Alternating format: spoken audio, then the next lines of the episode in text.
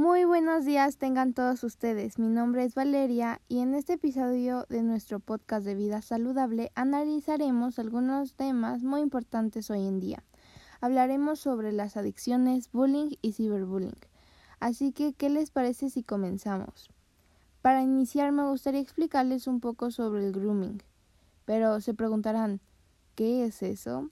Bueno, el grooming es un fenómeno de engaño en el que un adulto se pone en contacto a través de la red con una menor de edad o menor, haciéndose pasar normalmente por un adolescente con el objetivo de abusar sexualmente o extorsionar.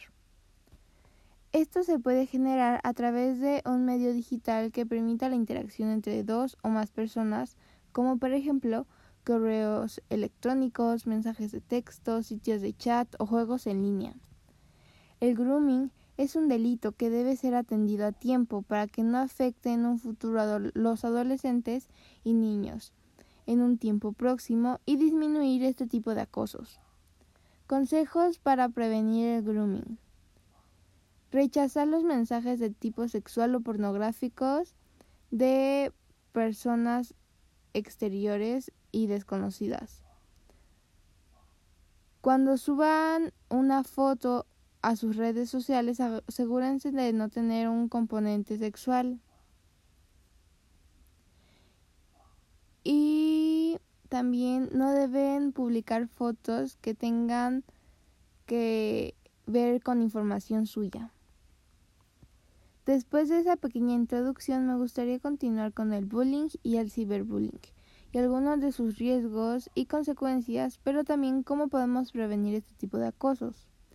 ¿Qué es? El, el ciberbullying se define desde el mismo marco del bullying tradicional y se entiende como la intimidación o agresión internacional y continua a través de medios electrónicos como teléfonos móviles o internet o cualquier clase de aparato tecnológico, resultando un desbalance de poder entre el agresor y la víctima. ¿Cómo evitar ser víctima del ciberbullying? Cuida la información que subes a tus redes sociales, con quién la compartes y en presencia de quién accedes a tu cuenta. No prestes tus contraseñas ni los accesos a tus cuentas. Monitorea el uso de tus cuentas e identifica si dispositivos desconocidos se han conectado a ella. Para finalizar, me gustaría hablar un poco sobre las adicciones y cómo es que se relaciona con la tecnología o los medios de comunicación.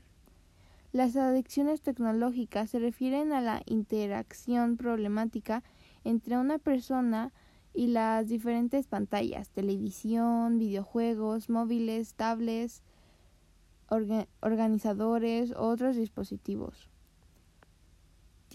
Tienen que tener muchísimo en cuenta que a pesar de todos los medios de comunicación, siempre hay un riesgo y ese riesgo se debe tomar con precaución porque personas de diferentes partes del mundo viajando por la red pueden incitar a más personas a hacer cosas em, no muy apropiadas y no muy buenas y esto hace que vuelvan adicciones y también manipulándolos y creando un lazo que donde el extorsionador pueda manejarlos fácilmente con ya sea información que publicaron o que el agresor tenga.